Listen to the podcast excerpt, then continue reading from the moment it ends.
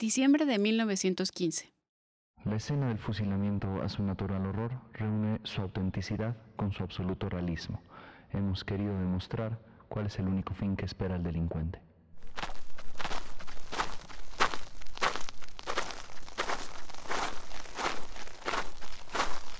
¡Carguen! ¡Apunten! ¡Fuego! El destino al cumplirse en todos los culpables es una lección moral. Solo el trabajo es el medio más noble de vida.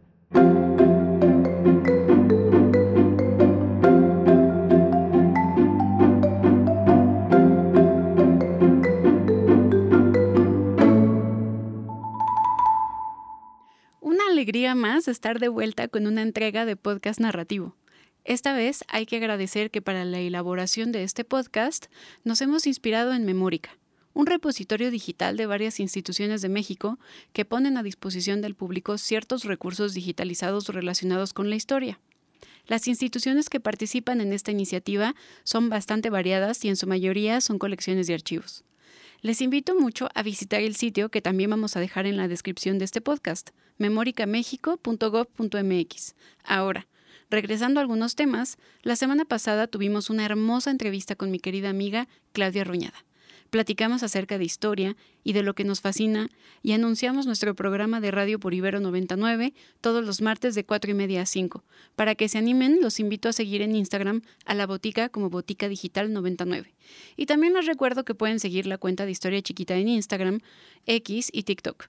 Asimismo, la entrevista con Claudia está disponible como formato video en Spotify y YouTube. Y para continuar, hoy quiero platicar sobre la banda del automóvil gris, una famosa banda de ladrones del año 1915. Órale, rápido. Vístanse rápido que no tenemos mucho tiempo. Señor, ¿a dónde vamos? A trabajar, muchacho. A eso vamos.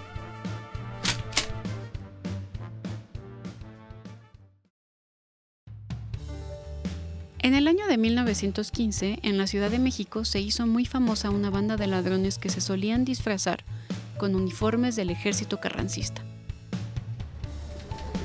Sí, señor policía.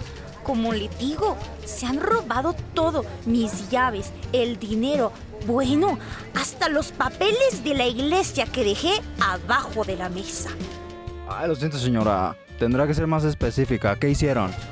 No vi mucho, pero Juanita dice que los vio con uniforme de carrancista. ¿Cómo es posible? Venían con orden de cateo y toda la cosa. Pensamos que eran la autoridad. Para poder realizar estas fechorías, los de la banda solían robar con una orden de cateo oficial que les permitía entrar al domicilio que planeaban robar, y ya adentro se llevaban de todo lo que fueran a encontrar. Señora, dígame, ¿se fueron caminando? No, se fueron en un automóvil de color gris. Eran conocidos como la banda del automóvil gris, porque como lo dice el nombre, llevaban un auto de ese color.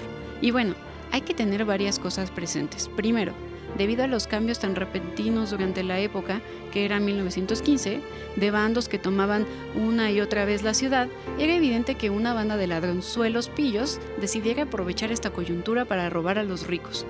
Se hacían de documentos oficiales y entraban a las casas de los más pudientes. Lamentablemente, si alguien se oponía al robo, no tenían empacho en ser más violentos, pero la banda del automóvil gris trajo consigo varios problemas bastante importantes, además del robo de las joyas. ¡Extra, extra! El nombre del ejército está en juego. ¡Extra, extra! El nombre de la policía ha sido dilapidado. Ahora somos el asmerreír de la gente de la Ciudad de México.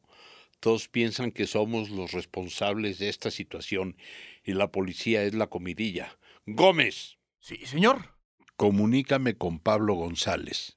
Pablo González Garza fue un militar mexicano que participó, al igual que Carranza, en la Revolución Mexicana, en el bando constitucionalista. De hecho, es recordado por algunos como el autor intelectual del asesinato de Emiliano Zapata. Aunque aquí hay más carnita para contar sobre esta personalidad tan controvertida. Pablo, amigo, ¿cómo estás? Oye, eh, estoy preocupado por las cosas de esta banda de ladronzuelos. Por supuesto que Carranza no tenía ni la menor idea, o tal vez sí, sobre los rumores en torno a este hombre recién nombrado.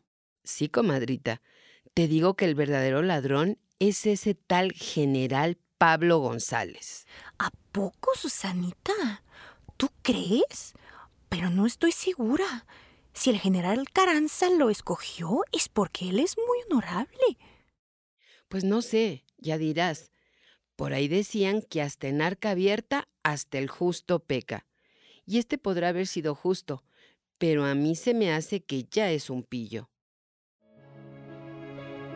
Extra, extra. González es el cabecilla de la banda del automóvil gris. Extra, extra. Carranza tiene ladrones en su equipo de trabajo. Además, ¿cómo consiguieron los uniformes de carrancistas? ¿De dónde sacaron las órdenes de cateo? Sí, además, el otro día fui por ahí y me encontré con Mimi Derba. Llevaba puestas una de las joyas robadas. Deja tú. María Conesa es la que sí las llevaba puestas en la obra del otro día.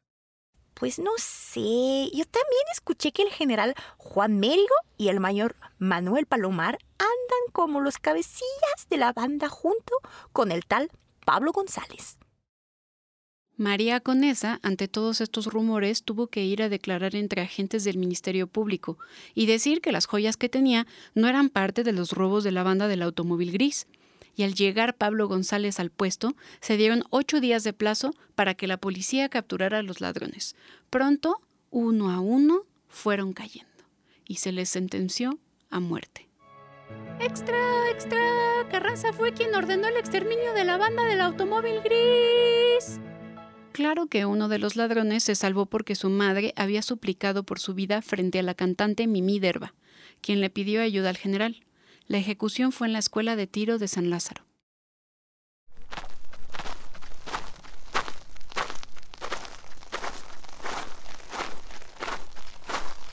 ¡Carguen!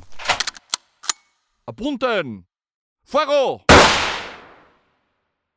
Algunos que sobrevivieron y esos que sobrevivieron sufrieron otras cosas, asesinatos, desapariciones, envenenamientos y fugas, porque todos los implicados tenían miedo que cantaran la colaboración de la autoridad con los robos de la banda. Cabe decir que basado en este evento histórico se filmó con la dirección de Enrique Rosas la película El automóvil gris o también llamado Dulce o Truco Auto. Esto también porque Pablo González se postularía para la presidencia y utilizará su vínculo con Mimi Derba y Rosas para realizar esta película propagandística donde él mismo sale como su personaje, la cual se filmó como una serie de varios episodios y muestra el fusilamiento real de los ladrones que tomó el mismo Rosas. La cinta salió en diciembre de 1919 Claro que en aquella época este drama policíaco no estaba sonorizado y posteriormente en 1933 se le agregaría el sonido y se compilaría como una sola película. Esta película además es la primera en haber sido restaurada por el Laboratorio de Restauración Digital Elena Sánchez Valenzuela de la Cineteca Nacional, la cual le otorgó nuevamente su carácter de cine mudo y se recreó una partitura original en piano para musicalizar. Y con esto, me alegra decirles que hoy terminamos con este primer mes de la cuarta temporada de Historia Chiquita.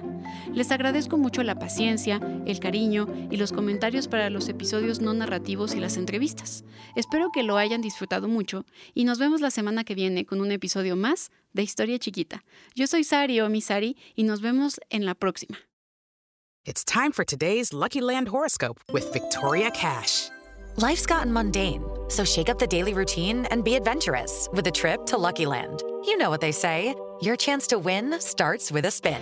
So go to luckylandslots.com to play over 100 social casino style games for free for your chance to redeem some serious prizes. Get lucky today at luckylandslots.com. Available to players in the U.S., excluding Washington and Michigan. No purchase necessary. VGW Group, void or prohibited by law. 18 plus terms and conditions apply. ¿Estás listo para convertir tus mejores ideas en un negocio en línea exitoso? Te presentamos Shopify. Tal vez no lo sabías, pero nuestro podcast More Than Mamis es un negocio y lo empezamos por supuesto para desahogarnos y hablar sobre la maternidad, no para convertirnos en expertas de ventas y del e-commerce. Así que sí, necesitábamos ayuda para vender nuestro merch y poner en marcha nuestra tienda. ¿Y cómo suena con Shopify?